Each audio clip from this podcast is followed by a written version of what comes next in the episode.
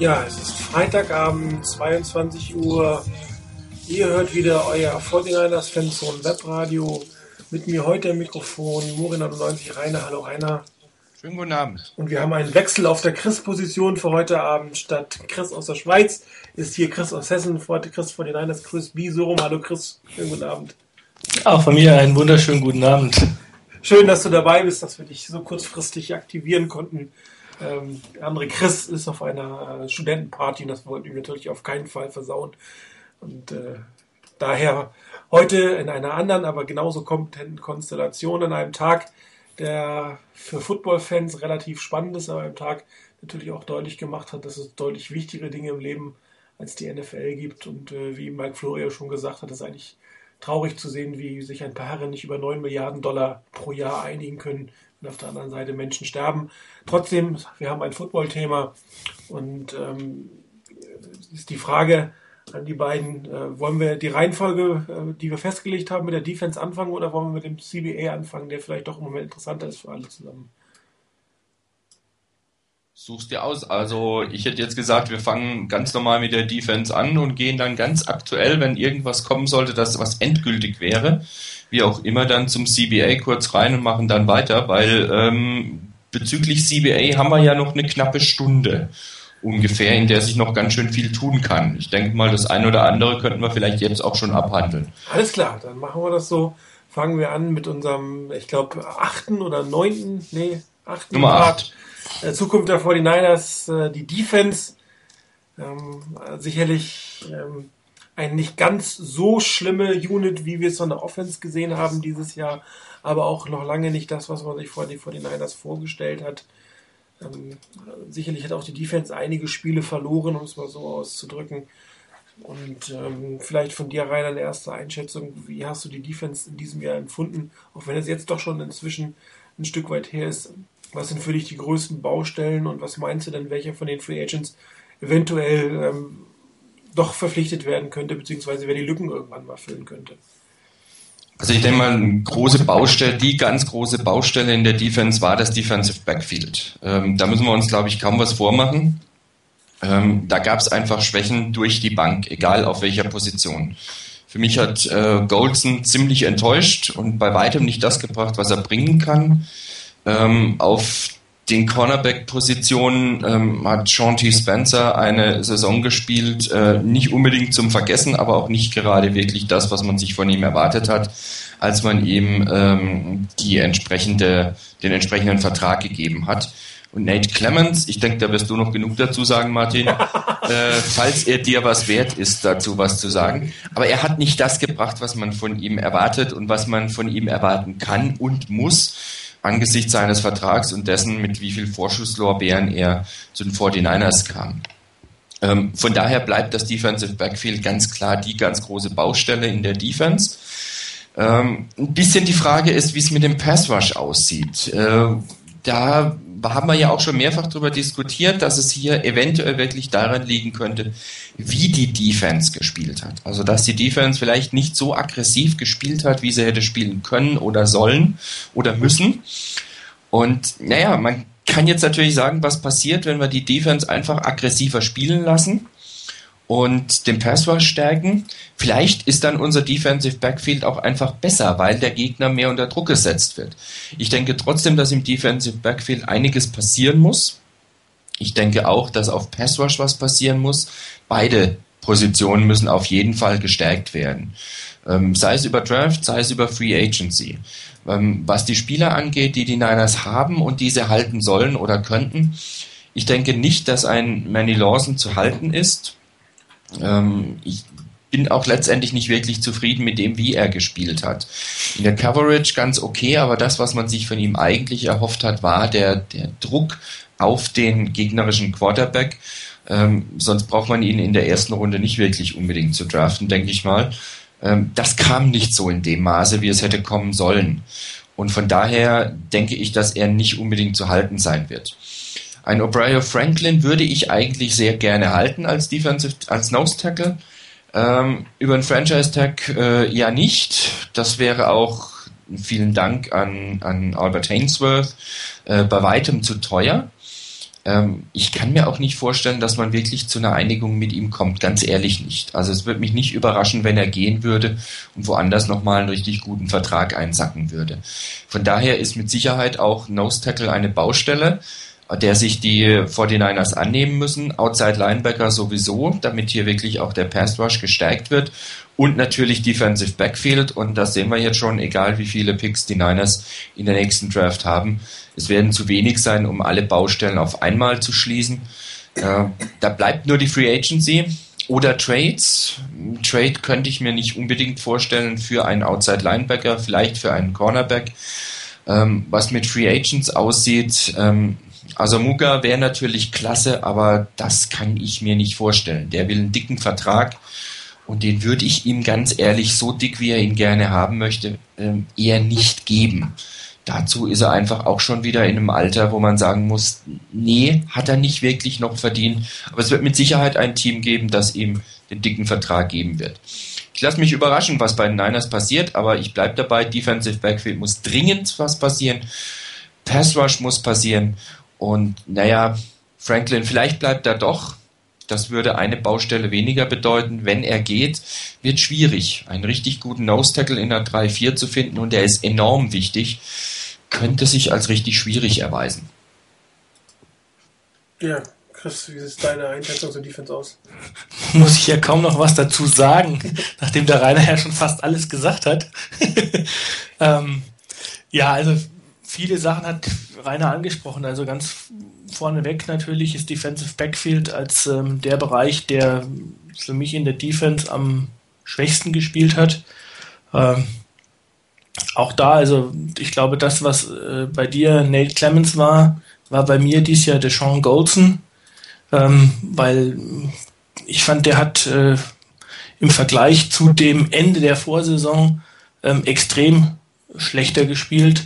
Und die, die Ansätze waren eigentlich da, aber warum das jetzt so gewesen ist, ob das systembedingt gewesen ist, ob er das gemacht hat, was man ihm gesagt hat, und er hat dabei so schlecht ausgesehen und ähm, man hätte ihn vielleicht aggressiver lassen, spielen lassen sollen und es wäre dann besser gewesen, was seiner, vielleicht auch seiner Mentalität, seinem Spielstil entgegenkäme. Keine Ahnung, aber es sah einfach nicht gut aus. Die Cornerback-Positionen waren, waren schlecht, ähm, weitestgehend zumindest. Ähm, insbesondere da von, von Nate Clemens hätte ich mir äh, oder muss man eigentlich mehr erwarten äh, von so einem erfahrenen Spieler und auch von so einem gut bezahlten Spieler. Ähm, also das war wahrscheinlich vorneweg das, was, was gar nicht gut war. Ähm, die Outside-Linebacker-Position, auch von da kam einfach nicht genug, äh, wenn man das sich mal anguckt wie viel Sex wir insgesamt aus, aus diesen beiden Outside-Linebacker-Positionen hatten, das ist zu wenig für eine 3-4. Wobei ich mir auch da wiederum ähm, zwischenzeitlich mal die Frage gestellt habe, ähm, liegt es auch ein bisschen am ähm, Spielsystem, wie Manuski die 3-4 spielen lässt, die einfach ähm, im Vergleich zu, zu einer 3-4 beispielsweise, wie sie die Steelers spielen lassen, weniger aggressiv ist. Also ähm, ich glaube, es war direkt nachdem Jim Harbour Trainer geworden ist, äh, wo dann auch die Frage gespielt, äh, die Frage gestellt wurde an Barkey und an Harbour, ähm, wie es denn mit den mit den Aufgaben von einem Outside Linebacker aussieht. Und ähm, da Trent Barkey ziemlich deutlich gemacht hat, dass die erste Aufgabe eines 3-4 Outside Linebackers seiner Meinung nach darin besteht, Druck auf den Quarterback zu machen und ähm, nicht möglicherweise oder häufig auch in, in die Coverage zu gehen. Das kann mal vorkommen, aber das ist eben nicht die erste Aufgabe. Von daher ähm, haben wir vielleicht für die ähm, für dieses Spielstil, wie es äh, Fangio spielen lassen will, der ja scheinbar ein aggressiveres, äh, aggressiveres Spiel bevorzugt, ähm, da passt dann beispielsweise ein Manny Lawson vielleicht gar nicht so gut rein, weil er das eben nicht so gut kann ich kann mich erinnern, ganz am Anfang, als äh, erste oder zweite Saison, gab es ja durchaus auch mal die ein oder andere Stimme, die gemeint haben, Manny Lawson wäre sogar als Linebacker in der 4-3 besser aufgehoben als, äh, als Defensive End oder als 3-4 Outside Linebacker. Ähm, also da besteht auf jeden Fall Handlungsbedarf. Ähm, und dann natürlich die Nose-Tackle-Position. Und ähm, da kann ich mich auch nur anschließen. Nose Tackle ist äh, ja die oder eine der wichtigsten Positionen, denke ich mal, für eine erfolgreiche 3-4. Und ähm, wenn Franklin geht, also dann muss was passieren, weil auf Ricky Jean-François als Starter würde ich nicht setzen. Und auch Sopoaga hat ähm, als Starter dort nicht, also hat ja mal eine Zeit lang gestartet, ganz am Anfang bei den 49ers. Und da hat er aber auch nicht ähm, die Leistung bringen können, dass man gesagt hat, okay, wir haben hier einen Nose Tackle, sondern auf Defensive End war er stärker. Und wenn man sich dazu nochmal anguckt, ähm, was wir auch noch ähm, insgesamt an, nach dem jetzigen Status quo, an Free Agents haben, äh, dann muss einem schon in der Defense Angst und Bange werden, weil dann bleibt nämlich von den Leuten, die gestartet sind und von den Leuten, wo wir sagen, wir brauchen eine Verbesserung auf den Positionen, bleibt da nicht mehr viel übrig. Also ich zähle da im Moment äh, drei Leute, die da noch sind mit Justin Smith, Isaac Sopoaga und Patrick Willis. Und der Rest, ähm, gut, Deshaun Golson, wenn man ihn als Restricted Free Agent behält.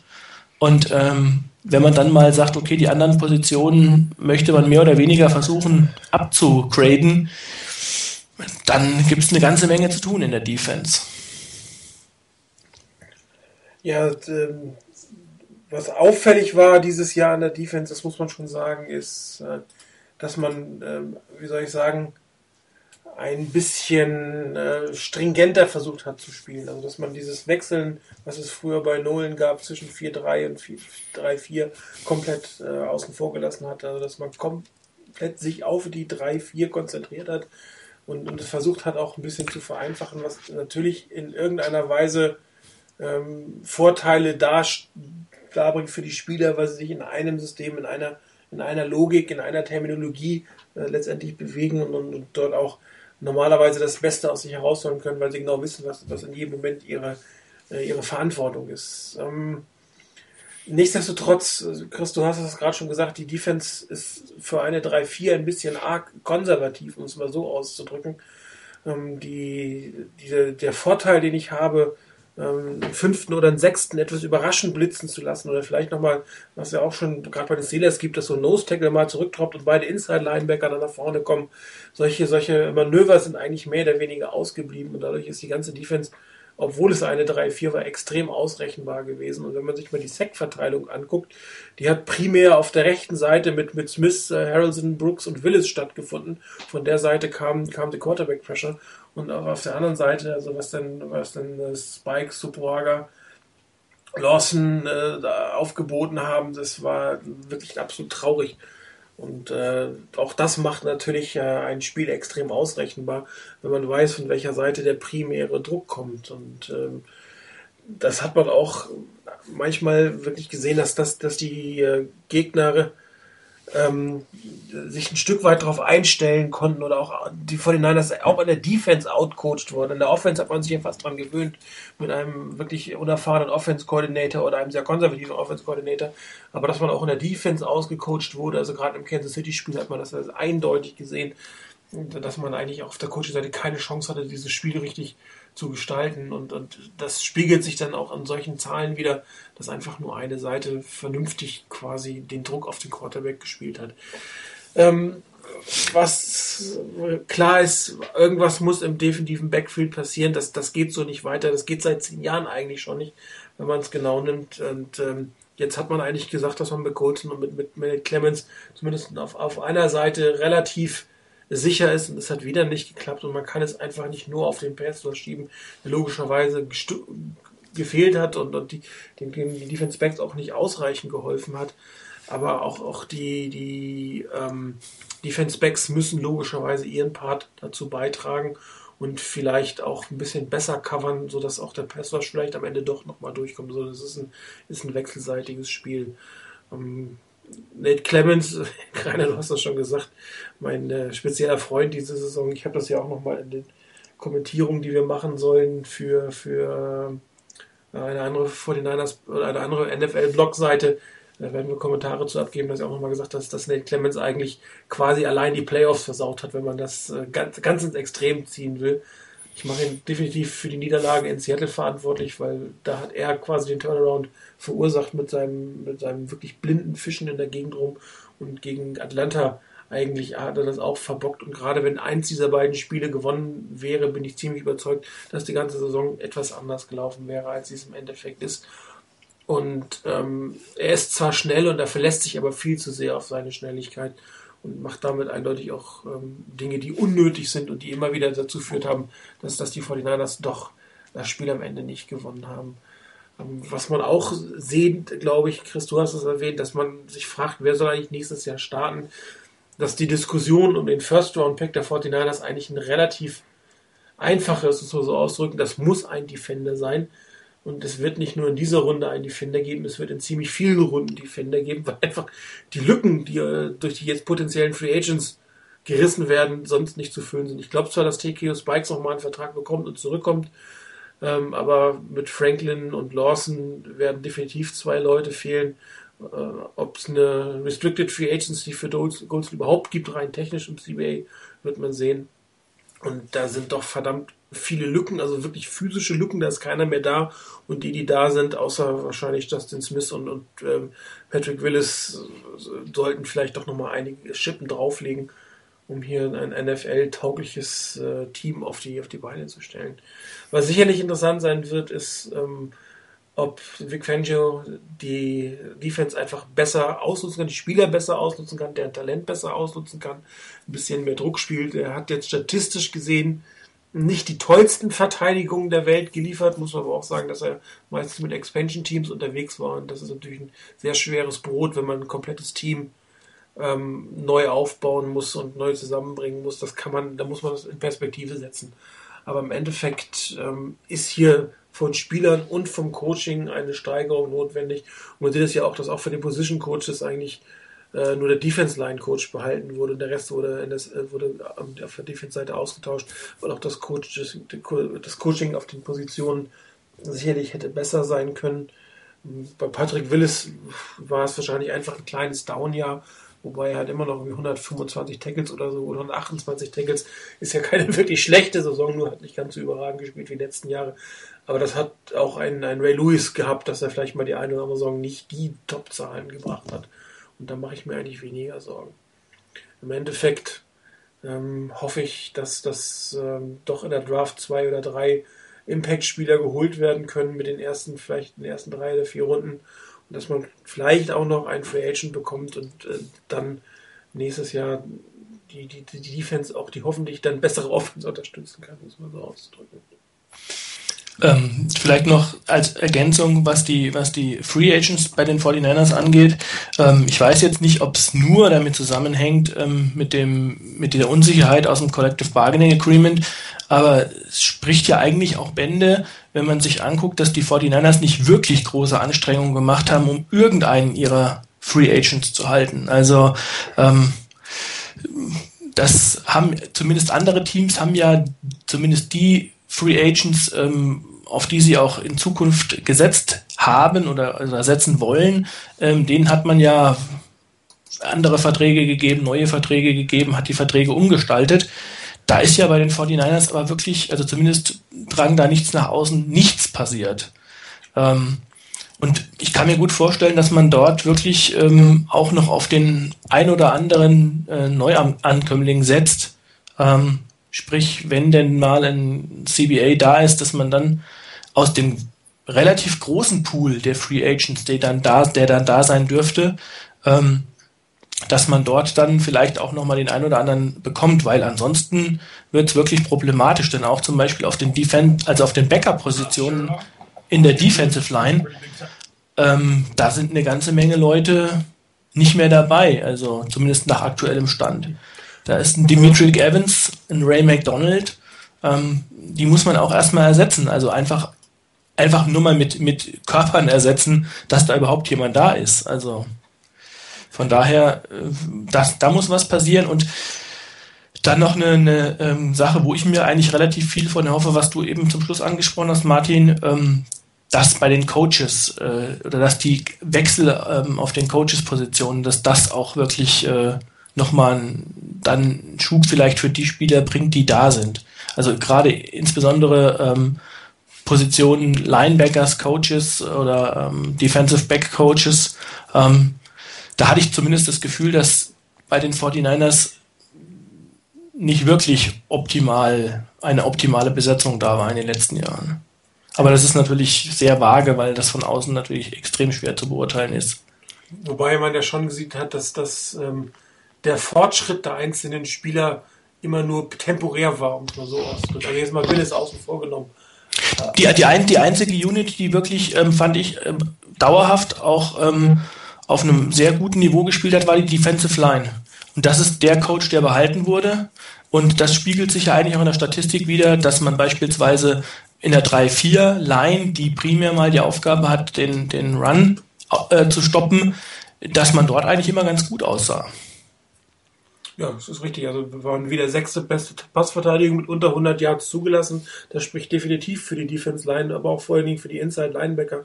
Und da hat mich also wirklich, dass man Takeo Spikes nicht irgendeinen Veteranenvertrag angeboten hat, das hat mich jetzt extrem gewundert. Also das habe ich auch nicht verstanden, ja. Das wäre nicht allzu teuer gewesen. Und äh, das wäre relativ risikolos gewesen, dem Vertrag nochmal für zwei Jahre oder so zu geben.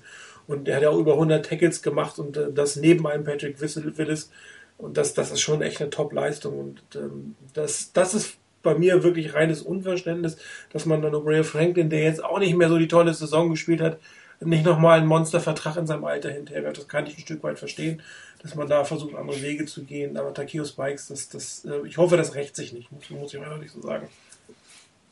Ist die Frage, ob er nochmal einen Heimweg kriegt und zurück zu den Bills geht oder so.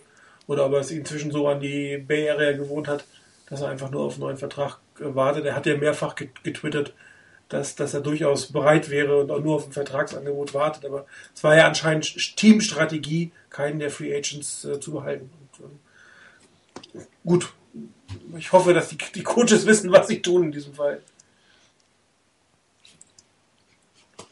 Rainer, bist du noch da?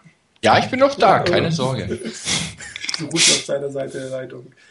Ähm, was, wie das aus? Was meint ihr? Taylor Mays äh, hatte ja mal eine kurze Chance mittendrin, ähm, ist dann nach mehr, nach ich glaube fünf oder sechs Starts wieder rausgeholt worden. Ist er zu früh ins kalte Wasser geworfen worden? Hätte man da noch ein bisschen warten sollen? Oder im Gegenteil, hätte man nicht vielleicht ihn doch noch mal weiterspielen lassen sollen? Oder war ein zu großes Risiko in der Secondary? Also es kann sein, dass das wirklich als zu großes Risiko betrachtet wurde. Jetzt im Nachhinein denke ich, ähm, hätte man ihm wohl ein paar Spielanteile mehr geben sollen, einfach damit er die Erfahrungen sammelt. Ähm, Ob es wirklich zu früh war, ich weiß es nicht. Ähm, da glaube ich eigentlich eher nicht. Also es muss auch einfach mal ein Zeitpunkt da sein, wo man sagt, jetzt bringt man ihn auch als Starter. Und ich denke, die Situation war auch richtig, ihn da als Starter zu bringen. Ihn dann wieder rauszunehmen, da kann man sich jetzt drüber streiten, ähm, ob das eine Art Schutz war, dass man ihn nicht total verheizen will und frustrieren will, ähm, oder ob es vielleicht doch ein Fehler war, weil man ihm die, die äh, Möglichkeit nicht gegeben hat. Ich neige eher zu letzterem. Ich hätte ihn gern noch ein bisschen häufiger gesehen, um auch einfach besser zu sehen, was Sache ist. Ähm, auf der anderen Seite ähm, hoffe ich natürlich, dass er in seinem zweiten Jahr dann äh, ein bisschen mehr durchstarten kann als bisher und dass da ein bisschen mehr passiert. Ähm, er muss mit Sicherheit ähm, noch einige Schritte nach vorne machen. Ähm, aber so ganz abschreiben möchte ich ihn natürlich nicht. Ich meine, er hatte jetzt seine erste Saison, das bei einem Team, ähm, bei dem vieles nicht wirklich gestimmt hat. Äh, und jetzt mit einem neuen Coach oder mit einigen neuen Coaches, nicht nur neuer Head Coach, nicht nur neuer Defensive Coordinator, auch ein neuer Positionscoach. Sollten wir mal gucken, wie er sich da entwickelt. Also ich gebe da die Hoffnung nicht auf, dass er sich zu einem guten bis soliden ähm, Safety entwickeln kann. Ob er ein überragender wird, ich glaube es eher nicht. Das hatte ich auch vorher nicht unbedingt erwartet. Aber ein guter bis sehr guter kann er durchaus werden. Ich, ich war ja immer einer ähm, von den größten Kritikern von Taylor Mays, äh, zumindest ähm, so in, in, in dem letzten College-Jahr und ich war eigentlich nie so begeistert von ihm als College-Spieler. Und ähm, von daher war ich eigentlich echt überrascht, äh, wie so die Berichte aus dem, aus dem Training Camp waren und ähm, wie er sich da so gemacht hat. Und ähm, von daher war das für mich eine Situation, dass ich gedacht habe, ich habe mich geirrt bei der ganzen Kiste. Ähm, Gott sei Dank. Und äh, die, die 49ers haben da plötzlich einen, der richtig gutes Potenzial hat auf der Safety-Position. Ähm, dann ist man sogar so weit, dass man sagt, okay, ich äh, lasse einen alten Veteranen gehen mit Lewis und ähm, bringe hier den, den jungen Rookie, weil er sich so gut entwickelt hat. Und man hat ja auch relativ häufig ähm, aus dem Training Camp ähm, gelesen, wie gut er arbeitet und wie interessiert er ist und wie viel Extraschichten er schiebt und immer wieder Input von, von Minuski haben wollte. Und ähm, dann habe ich es ernsthaft nicht verstanden, weil ich, ich fand, er hat Fehler gemacht, keine Frage. Aber ähm, ich finde, er hat nicht mehr oder nicht schlimmere Fehler gemacht als andere in, in dem Team, in der Defense. Und ähm, von daher war das für mich eigentlich so, wie man mit ihm umgegangen ist, mit das Dümmste, was man machen konnte. Man wirft ihn ins kalte Wasser und ähm, stempelt ihn danach zum Sündenbock ab. Das war so mein Eindruck, den ich hatte. Ähm, und äh, bringt dann mit, mit ähm, Reggie Smith jemanden, der ja auch nicht überragend gespielt hat und auch nicht viel besser gespielt hat. Also zumindest war das mein Eindruck. Ich meine, es ist immer so ein bisschen schwierig, am Fernsehen das zu verfolgen, ähm, weil man nie so die, die totale Einstellung hat und sieht, wie jeweils sich die verschiedenen Spieler verhalten. Das sieht man dann meistens erst nach dem Spielzug oder in der, wenn man Glück hat, mal in der Wiederholung. Aber ähm, von daher war das für mich eine ganz eigenartige äh, Situation, wie man dort mit so einem jungen Spieler umgegangen ist. Und ähm, also ich hätte mir gewünscht, dass man dort ein bisschen stringenter rangegangen ist, wenn man sagt, ich habe einen Rookie und der kann nicht von Beginn an starten, dann ähm, habe ich einen Veteranen, hinter dem ich den lernen lasse, dann gebe ich ihm mehr und mehr Spielanteile. Und wenn ich dann der Meinung bin, er ist schon so gut, dass er starten kann, und ich sogar so weit bin, dass ich sage, ich lasse sogar den Veteranen dann gehen oder jag ihn vor die Tür, wie auch immer man das hier in dem Fall sehen will, ähm, dann verstehe ich nicht, dass man ihn dann nach fünf Spielen später wieder sagt, um Gottes Willen, das war, müssen wir total rückgängig machen, weil danach hat er ja fast gar keinerlei Spielanteile mehr bekommen. Der hat ja fast nur noch ähm, Special Teams gespielt. Und dieses, dieses plötzliche ähm, Verändern und diese, diese ähm, Entscheidung der Coaches, das war für mich so ein Zeichen, also da, da hatte ich das Gefühl, das war total planlos.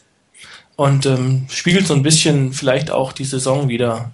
So hektische Entscheidungen, die dann vielleicht getroffen wurden, wer auch immer da involviert gewesen sein mag, ob das jetzt äh, äh, Singletary war, der das äh, forciert hat, dass er startet und dann Menuski sagt, nee, ich will ihn aber nicht. Also spiegelt so ein bisschen die, die Planlosigkeit wieder, die, die durch die ganze Saison zieht, finde ich.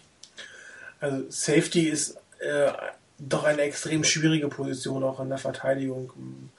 Werden ja auch durch, also gerade beim Free Safety werden ja durchaus Vergleiche mit den Quarterbacks auf der Offense-Seite äh, durchgeführt, was, was die Notwendigkeit für Spielverständnis ähm, angeht, aber auch das, das Strong Safety ist, ist absolut eine Position, die man lernen muss, in die man hineinwachsen muss. Und man sieht es auch immer wieder, dass, dass die wenigsten Safeties gleich im ersten Jahr einen, einen überschlagenden Erfolg haben und dass man auch im Jahr 3, 2 oder 3 wirklich das Aufwärts oder den Trend erkennt, in welche Richtung sich ein Spieler auf der Safety-Position entwickeln wird. Nichtsdestotrotz, ähm, auch wie beim Quarterback, kann man natürlich sagen, man lässt einen Rookie oder einen First-Year-Spieler auf der Safety-Position starten und, und, und, man lässt ihn einfach lernen. Und gerade in einer Saison, ähm, wo, wo es äh, vielleicht nicht ganz so ähm, wahrscheinlich ist, dass man den großen Erfolg holt. Es ist durchaus eine valide Option, hier am defensiven Backfield, was das Schwachpunkt des Teams, hatten wir auch gesagt, Luki starten zu lassen. Und ähm, ich bin mir nicht sicher, ob man ihm damit einen Gefallen getan hat. Also erstmal ihn zu, zu, Licht zu bringen, dann zu bringen als Starter und dann wieder fast gar nicht zu bringen, das ist schon eine komische Situation. Normalerweise hält das auch, hält man das auch aus, so ist das nicht, aber es ist sicherlich nicht die günstigste Situation, in eine, in eine Karriere zu starten, ähnlich wie bei Alex Smith. Das ist einfach eine blöde, blöde Randbedingung, hin und her und hü und hot und dann ja, gelobt und wieder runtergeholt. Und ähm, auch hier sieht man, glaube ich, dass, dass Mike Singletary keinen, keinen wirklichen Plan hatte, was das Team angeht, sondern dass er aus dem, vielleicht auch aus dem Bauch heraus Entscheidungen gefällt hat, der spielt heute und der spielt heute nicht. und äh, weil er das und das nicht gemacht hat, kriegt er jetzt erstmal fünf Spiele Strafe und darf eine Special Team spielen oder so. Mm, also ich glaube schon, dass das eine Headcoach äh, Entscheidung ist, gewisse Positionen dauerhaft zu besetzen oder halt dauerhaft nicht zu besetzen. Und äh, ich hoffe, dass, dass man da nichts kaputt gemacht, weil Potenzial hat er definitiv. Und dass, dass ein Safety, wie gesagt, als Rookie Fehler macht, das ist auch völlig klar. Und ähm, wie du schon sagtest, Chris, wirklich besser hat Reggie Smith auch nicht gespielt. Also ich wüsste jetzt nicht, mit welcher Begründung der eine dann zum, komplett zu Ende durchspielt, mehr oder weniger, der andere nicht mehr. Das ist schon ein bisschen arg. Es sei denn, man hat irgendwie äh, als Coach zu sehen, dass er bestimmte taktische Defizite hat, die wir einfach am Fernsehen nicht erkannt haben. Das weiß man natürlich nicht. Dass vielleicht gewisse Dinge mit ihm nicht möglich waren, die man gerne von ihm erwartet hätte. Das ist aber reine Raterei und so ganz kann ich mir das auch nicht vorstellen. Ich glaube schon, wenn man ihn überhaupt mal dazu gebracht hat oder wenn man meinte, er, er, er hat Starterpotenzial, dann wird er auch in gewisser Weise diese Dinge gekonnt haben gerade dieses taktische und die Spielintelligenz und, und ähm, sein Wissensdurst, was die Defense angeht, war das, was man in der, in der äh, Preseason so rausgehoben hat, dass er auch ständig ähm, quasi äh, dem Defensive Coordinator quasi auf der Schulter saß und ihn immer gefragt hat, wie denn jetzt der Spielzug äh, war und wie, es hier aussieht und wer hier welche Aufgaben hat und ähm, deshalb verstehe ich eigentlich gar nicht, dass man dann so einen Spieler dann sagt, okay, na gut, hat er vielleicht taktische Defizite gehabt und deshalb müssen wir ihn rausnehmen. Also nicht nachvollziehbar für mich. Nee, also ich hoffe, dass, dass wir mit diesem ganzen Hin und Her mit, mit Jim Harbour einfach, dass das nicht mehr so ist. Klar, ein Spieler, der irgendwie startet und dann nicht die Leistung bringt und man den wieder rausnimmt, völlig klar, das kann es immer mal geben, aber das war schon eine etwas merkwürdige Situation gerade beim Rookie sollte man da vielleicht auch noch mal ein bisschen mehr Verständnis haben, wenn das, wenn das nicht klappt. Oder ihn vielleicht nach zwei, drei Spielen rausnehmen und nicht nach sechs. Also das ist schon eine merkwürdige Entscheidung. Aber ich vermute, wie gesagt, einfach, dass das ähm, auch Bauchentscheidungen des, des Headcoaches waren, der ist es jetzt oder der ist es jetzt einfach nicht. Wir werden es erfahren, nie erfahren wahrscheinlich ja, müssen wir auch letztendlich gar nicht. Ich denke aber, Chris hatte das ja schon gesagt, äh, auch in die Richtung, dass sich das eigentlich einreiht in manch andere Entscheidungen äh, im Lauf der letzten Saison. Also ähm, ohne darauf nochmal eingehen zu wollen, aber das Hin und Her mit Smith raus, Smith rein, also der andere natürlich jeweils, oder doch nicht und hin und her und hü und hot. Ähm, das ist auch eine, eine Art und Weise, die eigentlich nicht so in der Art geht. Da haben wir uns ja auch während der Saison im Webradio mehrfach drüber unterhalten, dass wir da nicht unbedingt so begeistert waren davon. Und von daher passt diese Entscheidung eigentlich mit dazu. Und da spricht dann halt doch vielleicht einiges dafür, dass es wirklich eine Sache des Headcoaches war, nach dem Motto, naja, vielleicht gefällt mir nicht ganz, was da hinten passiert. Jetzt bringen wir halt den Rookie mal rein, ist immerhin ein Zweitrunden-Pick, dann soll der mal was zeigen. Ach, jetzt hat er es doch nicht, naja, dann nehmen wir ihn halt wieder raus. Ähm, ja, es würde dazu passen, zu dem Ganzen. Ja, es ist, ähm, wie gesagt, ich, wenigstens ist er nicht zurückgetreten wie andere Spieler der 49ers an dieser Saison, sondern ist beim Team geblieben und äh, hoffentlich jetzt mit einem neuen Coach, der ihn wahrscheinlich relativ gut kennen dürfte. Er hat ja, glaube ich, sechsmal, nee, dreimal insgesamt gegen ihn gespielt. Äh, in, in seiner Zeit QC gegen, gegen, gegen Stanford. Ähm, da wird ihn sicherlich gut einschätzen können und, und auch mehr aus ihm machen können. Und dann mal gucken, ob Ed Donatel da hinten nicht auch nochmal was rausholt. Wobei natürlich auch der nicht ganz frei von, von Kritik ist. Er hat auch äh, sicherlich ähm, äh, hat, hat, gab es schon einen Grund, warum Denver ihn hatte ohne weiteres nach San Francisco ziehen lassen. Muss man gucken, ob er wirklich ein Upgrade auf dieser Position darstellt. Jo, Defense, Zukunft der 49ers. Ich glaube, das ist fast das Ende für diese Saison von, von, diesem, von dieser Kategorie. Oder haben wir noch was vergessen? Ich glaube, wir sind einfach durch gewesen. Ne? Ja, also wir hatten jetzt irgendwie kein Extrapunkt Thema Special Teams oder sowas. Ähm, aber ansonsten haben wir die Sachen eigentlich durch. Brauchen wir die Special Teams nicht wirklich, oder? Nö, brauchen wir nicht unbedingt. Ich sagte also nur, nicht, dass wir da keine Special Man braucht natürlich Special Teams, aber. Äh. Ich habe nicht gesagt, dass wir einen Punkt machen müssen. Wunderbar. Okay, dann kommen wir zu den wirklich aktuellen Themen, zur aktuellen Situation des Collective Bargain Agreement. Ähm, offiziell endet die Deadline in 26 Minuten. Ähm, wir hatten vorhin schon kurz angefangen zu diskutieren, da haben wir einfach mal schnell abgebrochen. Nicht, dass wir die wichtigsten Diskussionen oder die spannendsten Diskussionen ähm, ohne euch führen. Wir machen das ja für euch, ja, nicht nur für uns. Ähm, wisst ihr noch, wo wir stehen geblieben waren in unserer Diskussion, als ich uns da unterbrochen habe? Nee, ne, wir, wir, brauchen ja nicht irgendwo weitermachen, wo wir stehen geblieben sind. Das wäre ja jetzt ungeschickt, weil die ganzen Leute natürlich äh, unser Vorgespräch bis dahin nicht kennen. Also wir können da ruhig nochmal von vorne einsteigen. Ja, fang doch einfach mal an, Rainer. Ja, also, Im Moment äh, scheint die Situation wirklich ähm, sehr nervös zu sein, nachdem vorhin auf NFL Network schon gemeldet wurde, dass die äh, Spielergewerkschaft zur Dezertifizierung schreitet. Hieß es kurz danach, nee, dass es doch nichts ist. Adam Schefter hat vor kurzem getwittert, äh, dass die äh, Owner sich untereinander nochmal besprechen, also nochmal selbst sich untereinander treffen, um die nächsten Bist du noch da? Schritte zu. Rainer, du bist jetzt bei mir teilweise weg. Chris, bist du da? Ich bin da, ich höre ich hör dich. Rainer, hörst du mich? Ähm, Differenz, die, ah. diese Differenz. Ähm, Jetzt ist er wieder weg. Ich würde sagen, Rainer hat ein paar technische Probleme. Jetzt um einige ist gering. Gut, äh, Rainer ist weg, aber er redet weiter. Ähm, ich, ich Hallo? Hallo Rainer, äh, du bist irgendwie quasi weg gewesen, mehr oder weniger. Man hat immer nur so ein, einzelne. Fragmente gehört. Oh, dann versuche ich da zu bleiben. Ihr wart nämlich bei mir eben auch weg. Also ich hoffe, dass ich da bin. Jetzt hört man dich wieder, wunderbar. Okay, gut. Also ich versuche es nochmal. Ja, das ist ähm, toll. Am Anfang hatte man eine Differenz von etwa einer Milliarde Dollar. Davon ist man Stück für Stück runtergekommen auf, hm, je nach Bericht, den man gehört hat, auf gestern, glaube ich, so 600 bis 700 Millionen Dollar Differenz pro Jahr natürlich, sollte man schon dazu sagen. Vorhin gab es eine, eine Meldung, dass äh, die ähm, Owner ihrerseits ein Angebot gemacht haben, noch vor kurzem, gerade heute eben, äh, um diese Differenz nochmal zu halbieren. Das heißt, man ist so ungefähr 300 bis 350 Millionen Dollar auseinander. Und wenn man sich den Anfangsabstand einfach anguckt ähm, und bei dem Anfangsabstand dann eben sieht, äh, ja, wie weit man da weg war. Und dann sind die Owner jetzt auf die Spieler doch eine ganze Ecke zugegangen. Äh, dann wäre es für mich nicht mehr nachvollziehbar, wenn jetzt die Spieler sagen würden, wir machen überhaupt keine Bewegung auf die Owner zu. Das könnte ich nun gar nicht mehr nachvollziehen.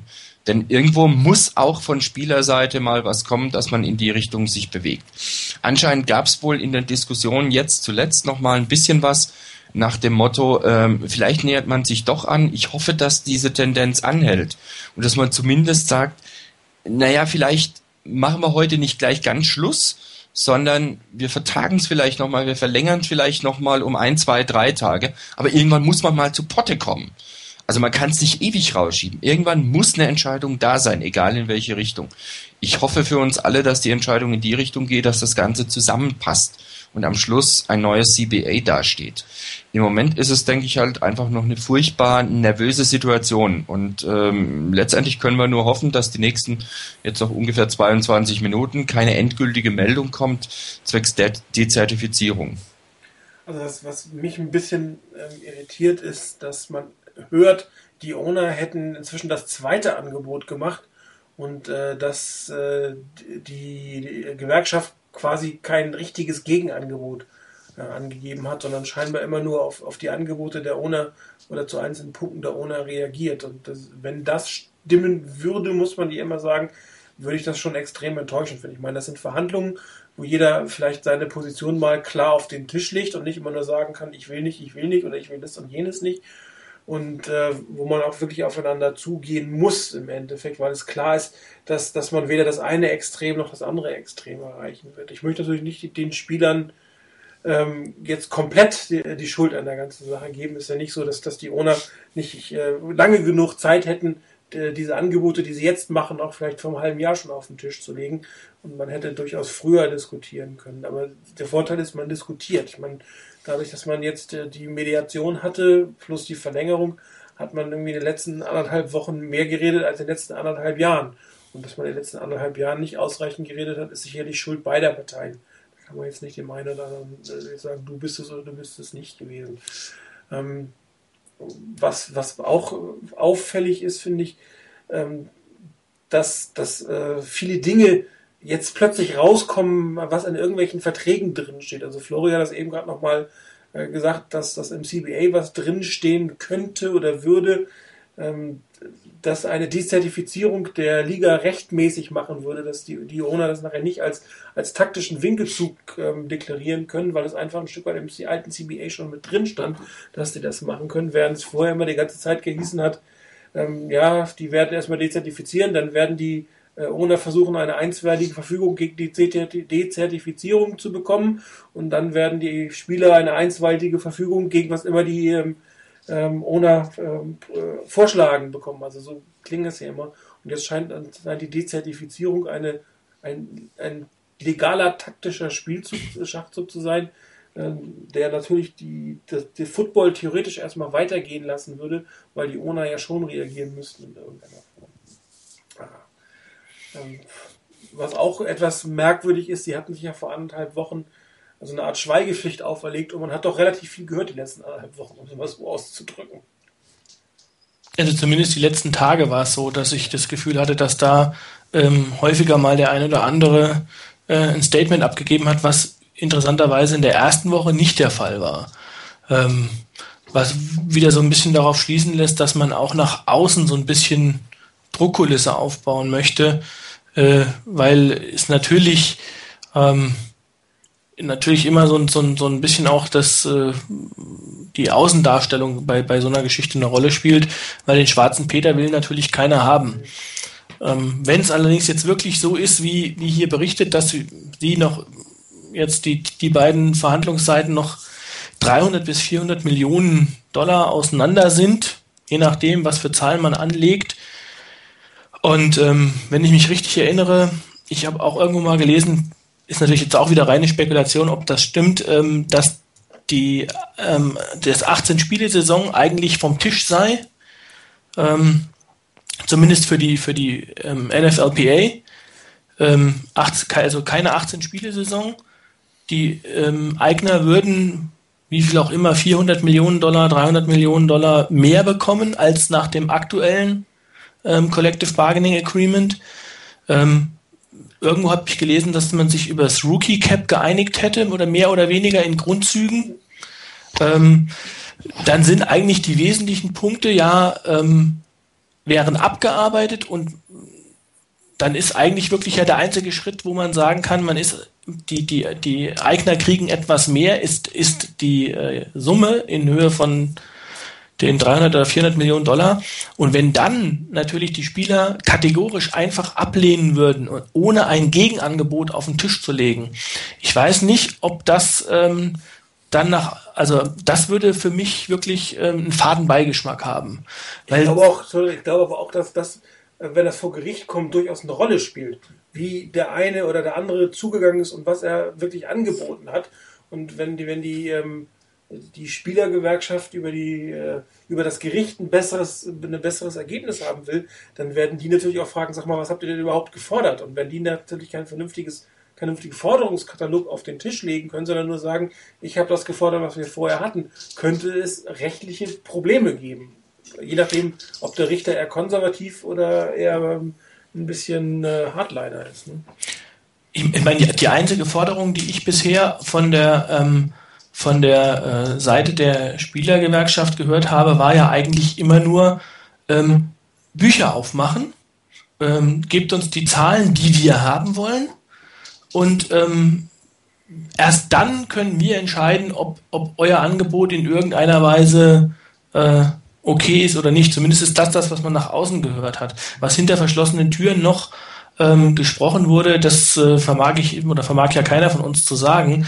Aber ähm, die, diese Geschichte, das ist, ist so eine Sache, wenn man wirklich so hart bleibt, ähm, ich weiß nicht, also das, das hat dann für mich auch weniger mit Verhandlungen zu tun. Also dann frage ich, was hat man dort verhandelt? Wenn das wirklich die Basis ist oder eine, eine, ähm, ein, ein Fakt ist, von dem man überhaupt nicht abrückt, ähm, dann hätte man ja eigentlich schon die Verhandlungen relativ schnell abbrechen können. Also das ist das, was ähm, gut, liegt ein bisschen daran, dass man sich so einen Maulkopf verhängt hat, dass da wenig Informationen rüber ähm, verbreitet wurde.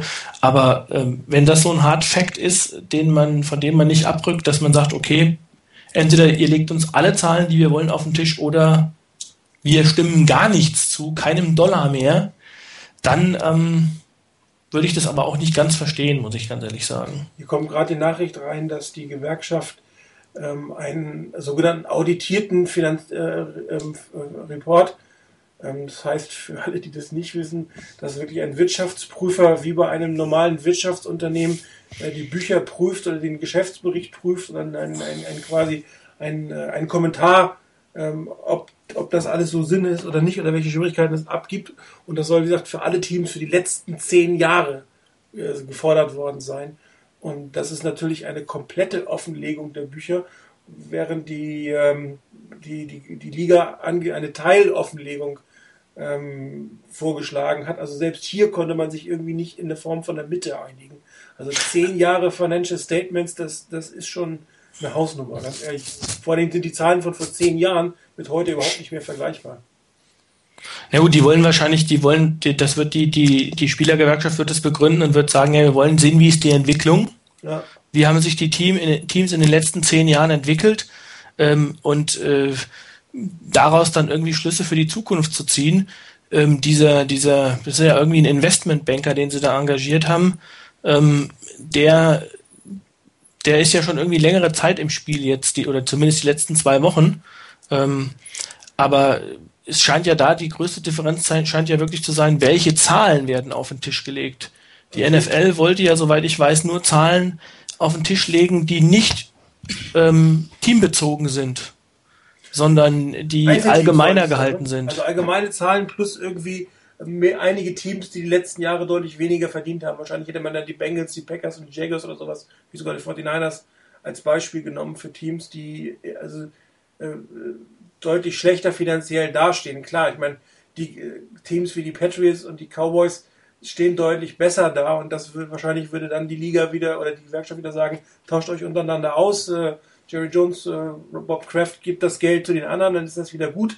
Wahrscheinlich mhm. will man das auch vermeiden, beziehungsweise es gibt wohl auch durchaus in den Büchern Dinge, die etwas kritisch sind, wo sich ein Owner mal ein bisschen Gehalt gezahlt hat, mit welcher Begründung auch immer und solche Geschichten. Also Jason Daconfora meldet auch gerade, dass tatsächlich jetzt das daran wird es scheitern oder auch nicht. Also entweder nach dem Motto, er gibt uns die zehn Jahre ähm, mit den auditierten Financial Reports oder wir gehen ähm, oder wir die zertifizieren und die Deadline endet dafür in, ich glaube, jetzt zwölf Minuten, weil die Liga ja auch noch das Fax oder die Gewerkschaft noch das Fax wegschicken muss, dass sie die zertifiziert, weil sie das ja eigentlich vor elf machen muss der Grund dafür ist, dass, äh, wo dem CBA drin steht, dass sie, wenn sie es nicht vor Ablauf der Frist machen, sie für sechs Monate nicht dezertifizieren können. Das heißt, wir hätten eigentlich sechs Monate lang, wo nichts passieren kann, keine Klage und so weiter. Das wäre natürlich, also ich sag mal, das, das wäre fast noch schlimmer, weil dann wirklich wahrscheinlich auch sechs Monate nichts passieren würde. Ja ja, man könnte miteinander verhandeln und sich, aber was, was würde es bringen im Endeffekt? Man würde sechs Monate an der gleichen Position stehen. Das heißt, äh, es muss irgendwas zu diesem Zeitpunkt passieren. Und da die, die, die, die Liga, aber ich habe den Eindruck, die Liga möchte im Moment dringender die Einigung haben als die Spieler, weil die scheinbar hoffen, vor Gericht ein besseres Ergebnis zu kriegen als das Angebot der Owner. Und ähm, dass, dass, dass die Owner müssten dann ja ein Lockout sofort machen, wenn die nicht dezertifizieren. Und wenn die es nicht machen und wenn keiner irgendwas macht, passiert mal gerade gar nichts. Also ich denke auch, das, was, was äh, Plummer 50 im Type-In-Thread schreibt, das ist schon richtig. Also ich sehe das genauso. Das, was die Spielergewerkschaft wirklich da macht, ist wirklich ein Witz. Und es wirkt wirklich so, sie wollen die, dass sie die Verhandlungen zum Scheitern bringen wollen. Und ganz ehrlich, da, man kann zu Tim Kawakami sagen, was man will, und ich bin auch nicht immer so ganz einer Meinung mit seinen Berichten, die er sonst schreibt. Aber er hat vor ungefähr einer halben Stunde ein, ein, äh, über Twitter eine Meldung gehabt, dass es um 9 Milliarden Dollar pro Jahr geht. Mhm. Und dass man im Moment circa 300 Millionen von diesen 9 Milliarden, muss man sehen, ähm, voneinander weg ist. Und das kriegt man nicht gebacken also ich meine, natürlich sind 300 Millionen ein Haufen Geld. Das sollte man natürlich auch sagen, klar. Aber, Aber das hält man nicht gebacken, wenn es 9 Milliarden, um 9 Milliarden geht. Also äh, ganz ehrlich, ich war am Anfang bei den ganzen Meldungen wirklich ganz klar, ähm, auf Seiten der Spieler auch zu sagen, ja, hier, ihr wollt, dass wir prozentual weniger bekommen als vorher, ihr wollt eine Milliarde quasi erstmal extra abzweigen und dass die Spieler erstmal sagen, nee, das machen wir nicht mit. Das kann ich verstehen. Und ich war völlig einverstanden damit, dass die Spielergewerkschaft in die Verhandlungen reingeht und sagt, so und so ist die Verteilung, das wollen wir haben und jetzt bringt mal was. Völlig in Ordnung. Dass man das als, als Start nimmt, als Ausgangsbasis für die Verhandlungen nimmt, ja. Aber das Wort Verhandlungen bedeutet ja, dass man verhandelt. Und letztendlich kann, ist es kein Verhandeln, wenn ich sage, ja, wir haben unsere Position, jetzt kommt mal zu uns her.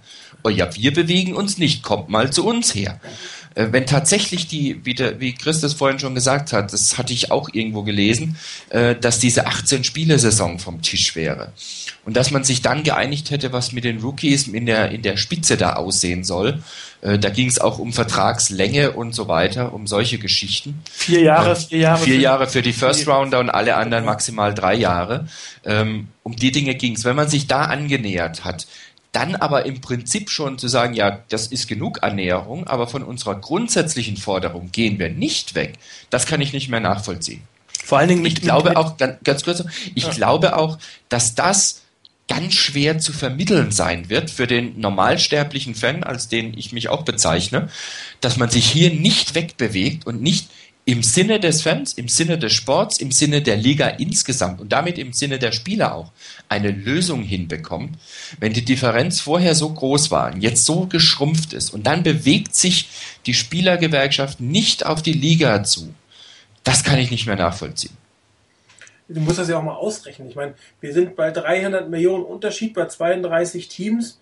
Das sind 10 Millionen, 10 Millionen. pro Team. Äh, durch 53 Spieler. Wie viel sind das? 200.000? So ungefähr. Ja, so grob gesagt. Ja, so, und äh, jetzt packt das ein paar auf, paar auf, die schon 17, 18 Millionen verdienen. Die verdienen ein bisschen, verlieren ein bisschen weniger. Die verdienen dann vielleicht nur noch 18,2 Millionen, schon 18,4 Millionen. Und das, das, das ist einfach nicht mehr, das ist nicht mehr verständlich. Ich meine, 300 Millionen Summe ist ein Haufen Geld. Aber wenn du das wieder auf den einzelnen Spieler runterbrichst und dir überlegst, dass das Minimum 500.000 Dollar, glaube ich, ist überhaupt in der NFL zu spielen. Das, das ist schon echter Wahnsinn. Da würden wir uns alle die Finger nachlecken nach so einem Gehalt. Und die, die 500.000 Euro äh, Dollar verdienen, die werden sicherlich keine 200.000 äh, weniger, sondern die kriegen vielleicht 20.000 weniger, sondern die super Überspitzenverdiener, die werden vielleicht eine Million weniger verdienen. Und ganz ehrlich, ob du jetzt 17 oder 18 Millionen verdienst pro Jahr, das, das sollte eigentlich dann doch machbar sein. Ich glaube, das kriegt man hin. Da bin ich mir völlig überzeugt, dass das geht. Also eine gewagte These, aber ähm, ich stimme dir durchaus zu. Das sollte eigentlich machbar sein. Äh, da muss man halt auf ein bisschen Bling-Bling verzichten oder vielleicht mal den, den kleineren Kopfhörer kaufen oder das kleinere Auto kaufen. Aber ich denke wirklich am Hungertuch nagen wird keiner. Und letztendlich sollte es im Sinne des Sports dann auch sein. Dass die Spieler natürlich eine gewisse Absicherung wollen und dass das auch gerade in den letzten Jahren zum Beispiel ähm, an Bedeutung, zu Recht, wie ich finde übrigens, an Bedeutung gewonnen hat, dass man sich auch um Spieler danach, nach der Karriere kümmert.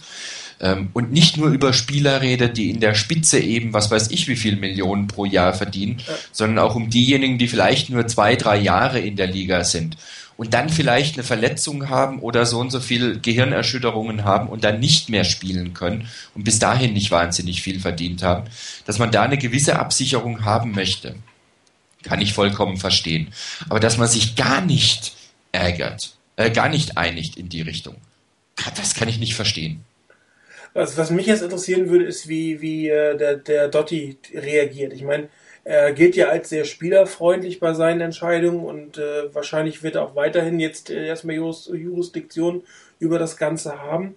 Auf der anderen Seite ähm, würde ich jetzt als Richter sagen, ich ja, ich habe den, den, ich habe für euch entschieden, als es um die Lockout Insurance ging, dass die, dass die Owner die, die Spielergehälter, äh, Quatsch, die TTV-Gelder nicht bekommen in der Zeit oder in einer anderen Art und Weise bekommen oder dass die Spieler beteiligt werden müssen. Ähm, und was die, was die Liga, die Gewerkschaft jetzt macht, ist das wirklich diese Chance bis ins Letzte auszureizen Und da hätte ich jetzt als Richter gesagt, irgendwann mal, also Leute, dafür habe ich euch nicht die Freiheit gegeben. Ich habe euch die Chance gegeben zu verhandeln oder auch, dass ihr ein Stück weit ein Druckmittel habt. Aber da jetzt auf Teufel komm raus zu sagen, haha, ihr könnt mich mal, liebe Ona, jetzt zeigen wir es euch mal.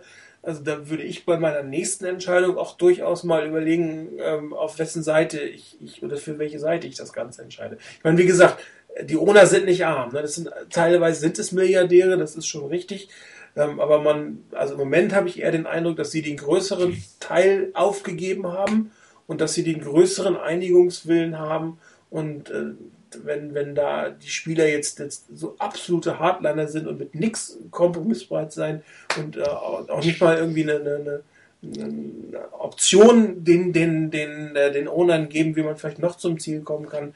Und dann, wenn das wirklich sich alles auch irgendwann bewahrheitet, wenn man das, wenn sich das wirklich so rausstellt, ist natürlich auch in der Öffentlichkeit ein völlig anderes Bild da. Und dass man am Anfang versucht hat, den schwarzen Peter auf den anderen zu schieben, das könnte am Endeffekt äh, so sein, dass die Liga den schwarzen Peter nochmal schnell zur Gewerkschaft jetzt rübergeschoben hat, wenn, sich, wenn das jetzt so ausgeht. Also ich denke auch gerade diese, so wie, wie sich das, ich meine klar, keiner von uns sitzt am Verhandlungstisch und kann es genau nachvollziehen. Aber wenn man dem so folgt, was so in den letzten, gerade so in den letzten zwei bis drei Tagen so durchgesickert wurde, ähm, ist es wirklich so, dass die Spielergewerkschaft sich allem Anschein nach überhaupt nicht bewegt hat. Sie hat ihre Forderungen, sie stellt diese Forderungen auf, Punkt Ende. Und es geht nicht weiter. Die, die Owner kommen immer näher da dran, immer näher an die Spieler ran, aber die, die Spieler ihrerseits bewegen sich nicht.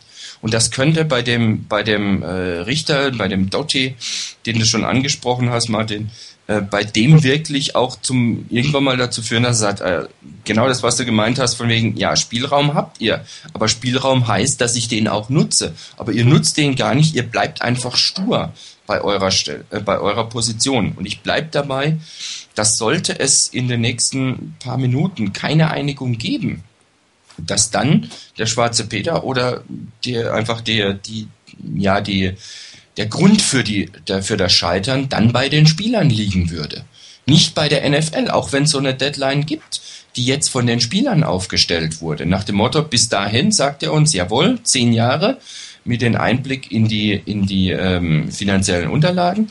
Äh, das ist eine Deadline, die die Spieler gestellt haben. Wenn die NFL sagt, nee, das machen wir jetzt nicht. Ich hätte Verständnis dafür, ehrlich gesagt. Was, was ich ähm, bei der ganzen Geschichte überhaupt nicht nachvollziehen kann in, in, in so einer Situation ist jetzt mal vollkommen, darf ich natürlich auch sagen, das Juristische außen vor gelassen, mal ganz vom gesunden Menschenverstand, wenn es wirklich jetzt um diese 300, 400 Millionen ähm, Dollar geht, ähm, es ist doch, soweit ich das in Erinnerung habe, vollkommen unbestritten, dass die Verluste, die man im Falle eines Lockouts einfährt, alleine schon 300 oder 400 Millionen sind, wenn, ähm, glaube ich, die Off-Season äh, nicht ordentlich läuft. Wenn dann irgendwie auch noch ähm, reguläre Saisonspiele ausfallen, weitet sich das nochmal um ein Vielfaches aus. Auch mal zu sehen, dass eigentlich, wenn man jetzt in dieser Situation, wo es noch um diese 300 oder 400 Millionen Dollar geht, ist ein Lockout für jeden die schlechteste Option, auch für die Spieler, die sagen, ja, wir müssen ja 400 Millionen abgeben. Wenn sie, wenn, wenn sie sich nicht einigen, dann geben beide Parteien um ein Vielfaches mehr ab. Und ähm, das ist das, was ich da in dieser Situation absolut nicht nachvollziehen kann. Also man ist bereit, ähm, den anderen, ich sage jetzt mal, mehr oder weniger zu schädigen, nur um auf seinem Standpunkt zu beharren. Das ist ein Eindruck, den ich im Moment da habe. Das ist eine Geschichte, mit der kann ich wiederum nicht und die kann ich auch irgendwie nicht nachvollziehen. Ich denke, dass auch ein, ich denke, dass auch ein Punkt ähm, für mich gar nicht zum Tragen kommt irgendwo bei all diesen Verhandlungen. Ähm, die NFL hat als Sportart Nummer eins in den USA ihre Position nicht dadurch erobert, dass sie gestreikt hat oder dass es einen Shutdown gab und einen Lockout gab oder sonst irgendwas gab, sondern dadurch, dass in den letzten deutlich über 20 Jahren schon eben jede Saison gespielt wurde, ohne dass gestreikt wurde, ohne dass eine halbe Saison nur gab, ohne dass eine ganze Saison ausgefallen ist, wie zum Beispiel in der NHL und ähnlichem. Das heißt, diesem, diesem Frieden, den man hatte, dem hat man es zu verdanken, dass dieses Geschäft so groß wurde. Und ich meine, bei allem Verständnis für alles. Aber hier das aufs Spiel zu setzen, was unter Umständen nicht nur in der kommenden Saison, wenn die ausfallen würde oder zum Teil ausfallen würde, sondern auch auf Jahre hinaus Schwierigkeiten bringen würden und Einnahme äh, Einbußen bringen würde. Das ist so ein Punkt, der mir auch hier viel zu knapp kommt. Man, man tanzt hier wirklich auf der, auf der Rasierklinge und ist sich anscheinend nicht wirklich bewusst, so scheint es mir, dass man hier alles aufs Spiel setzt, was man in den letzten knapp über 20 Jahren wirklich sich erarbeitet hat. Ich glaube auch viele der Spieler, also gerade die Spieler, die ähm, am Minimum oder kurz über dem Minimum sitzen, ähm, wissen überhaupt nicht, was sie sich mit, mit dieser Entscheidung antun. Weil für die geht es im Verhältnis um relativ wenig Geld. Ich meine, die werden äh, Oh, Chef der Paperwork on Certification is ready to go. Okay, gut, jetzt sind wir gleich geht's los, gleich werden wir es wissen. Also, ähm, aber die, was ich sagen wollte, die, die Spieler, die wenig verdienen, selbst ne, die, wenn, wenn die, ähm, die werden nicht allzu viel verlieren, habe ich gesagt. Das meiste werden die Topverdiener verlieren und die, die wenig ver verdienen jetzt schon, werden nicht allzu viel weniger bekommen in den nächsten Jahren.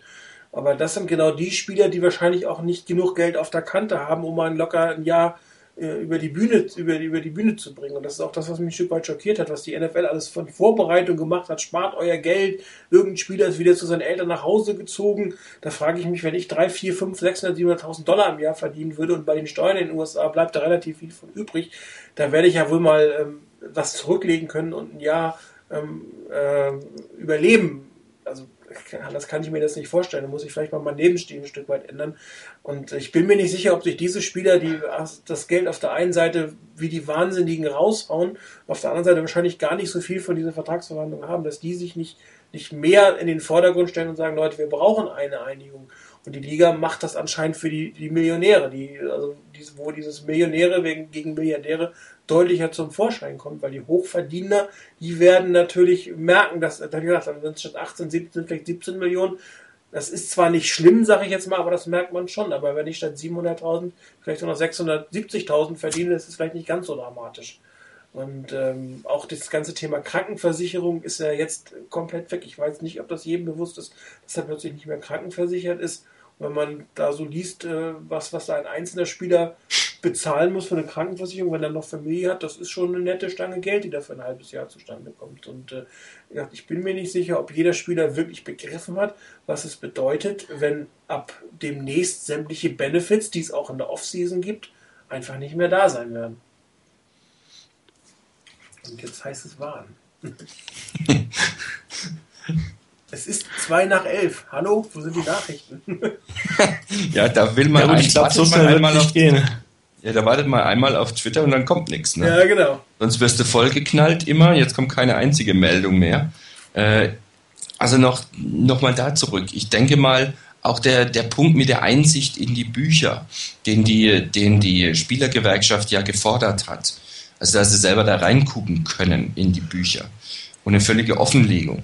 Ähm, auch da denke ich, was man da gar nicht durchdacht hat wirklich, ist ja das, selbst wenn die NFL jetzt, sagen wir mal, gestern gesagt hätte, jawohl, ihr dürft reingucken, was für ein CBA soll man denn dann machen?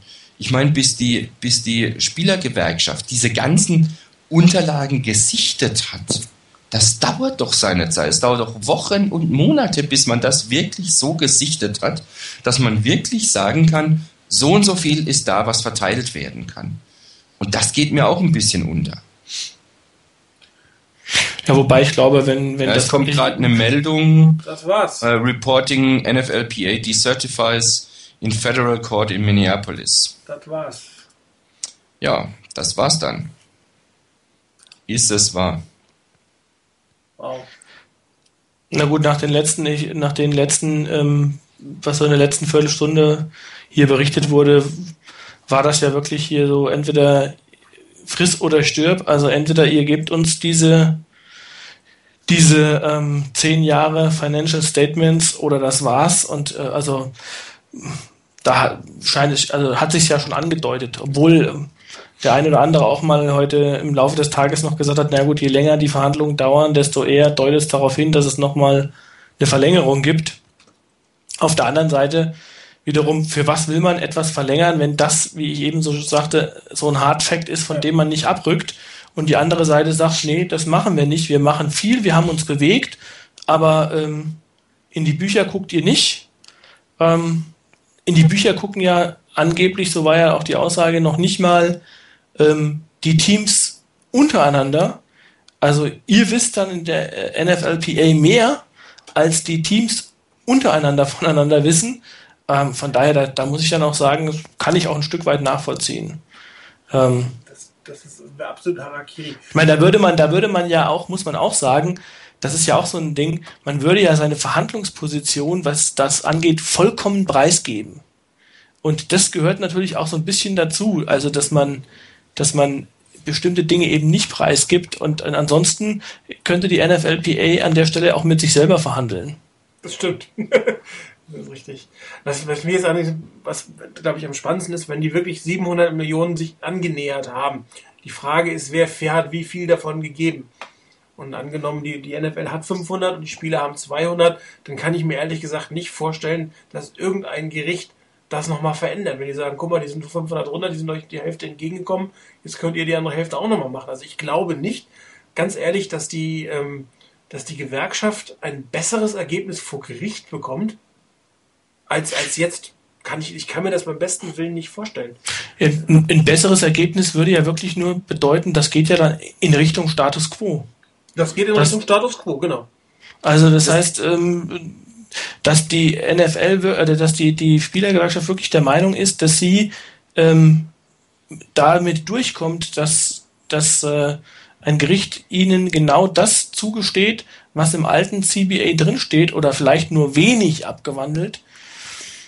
Das weiß ich nicht. Also ähm, das kann, äh, wie gesagt, da habe ich immer noch gedacht, sowas wird ausgehandelt. Also von daher würde mich wundern, ähm, ich weiß nicht, gut, dafür kenne ich wiederum das amerikanische ähm, Kartellrecht äh, nicht gut genug oder ähm, da auch, um da sagen zu können, wie dort in solchen Situationen verfahren wird. Aber dass ein Gericht jetzt hergeht und denen quasi vorschreibt, wie ähm, das auszusehen hat, ähm, ist es irgendwie schwer vorstellbar für mich.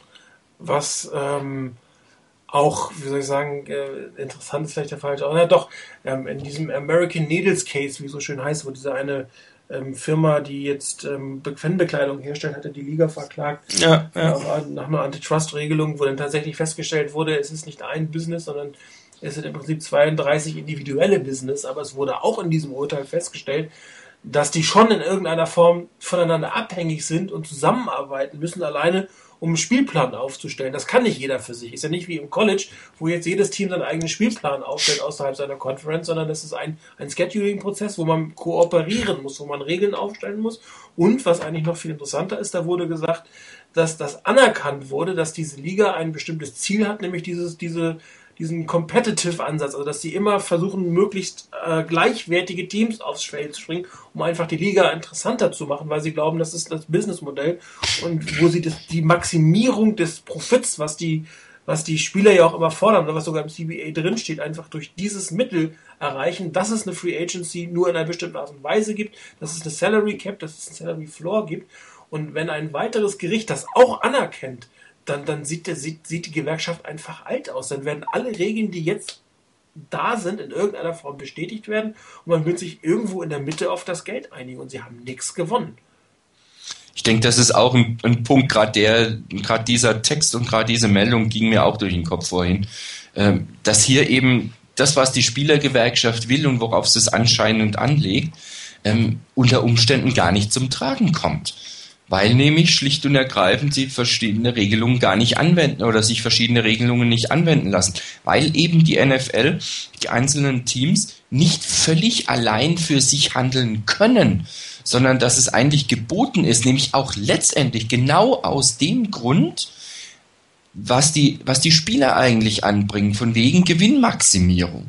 Das Geld mehr und mehr Geld hereinzubringen, so viel wie möglich. Das ist aber nicht möglich, wenn es ein Ungleichgewicht gibt und die Liga quasi komplett langweilig wird, weil drei, vier, fünf Teams immer nur den Titel unter sich ausmachen und alle anderen irgendwo unten rumkrebsen. Und letztendlich, weil das Geld der Owner dann entscheidet.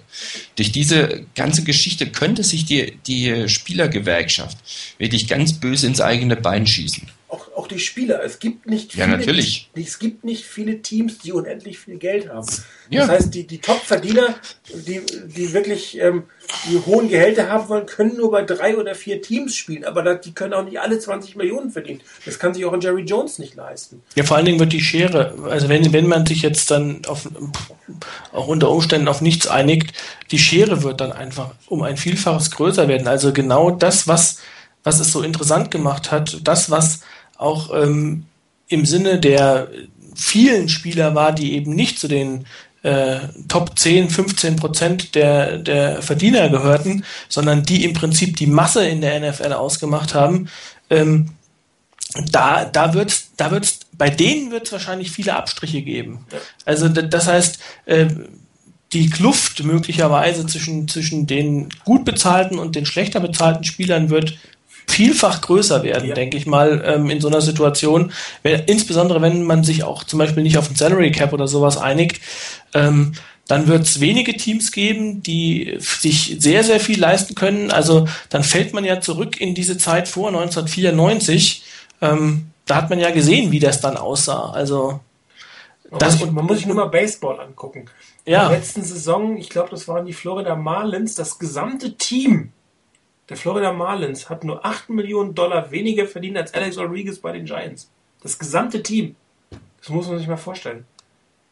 Ja, und, und äh, es wird, es wird, ne, es wird zwei, drei Teams geben, wo die Top-Spieler dann hingehen, da werden sie auch Top-Geld verdienen und der Rest wird weniger verdienen als heute. Und ich weiß nicht, warum, wahrscheinlich sind die Spieler einfach zu blöd, das zu verstehen, weil, weil ich meine, wer hat sie denn repräsentiert? Drew Brees, Peyton Manning, ähm, Tom Brady, die waren die, die, werden jetzt wahrscheinlich auch die Klage einreichen, die, die sowieso schon so viel Geld verdienen, äh, wie es kaum anders geht.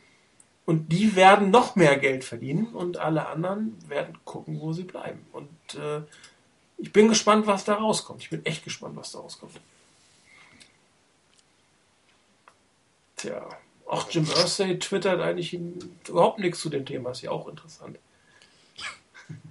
Äh, redet über völlig anderen Dingen. Sehr gut. ja, gut, dass man als NFL-Owner so machen kann.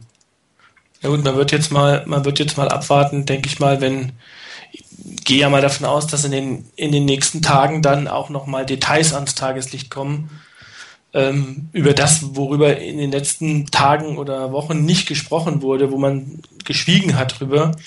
Da denke ich mal, wird bestimmt das eine oder andere noch ähm, mal auf den Tisch kommen, und da bin ich mal gespannt, was dann, was dann wirklich auch dahinter gesteckt hat. Also was, was dran war an dem, was wir jetzt hier gerade besprochen haben. Und ähm, also ich bin im Moment ein bisschen sprachlos, muss ich sagen, weil ich hatte echt äh, vermutet oder habe die für so intelligent gehalten, dass sie das äh, nicht so weit kommen lassen.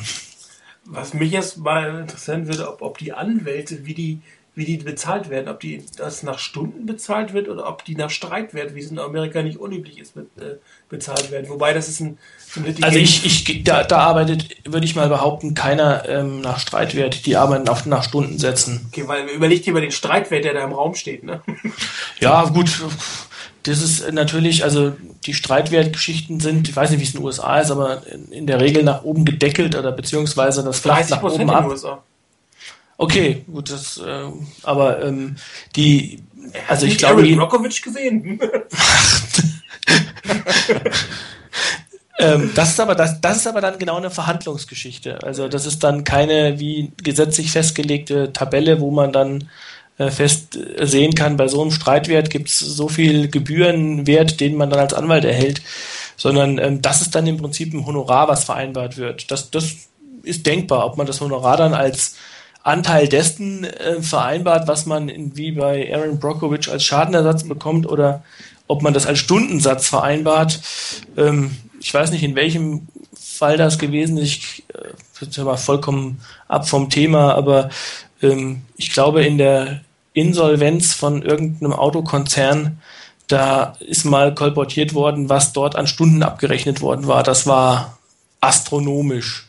Und da verdienten dann Anwalt, ähm, also die leitende Anwältin dieser Anwaltskanzlei in den USA hat dann irgendwie knapp 1000 Dollar pro Stunde abgerechnet.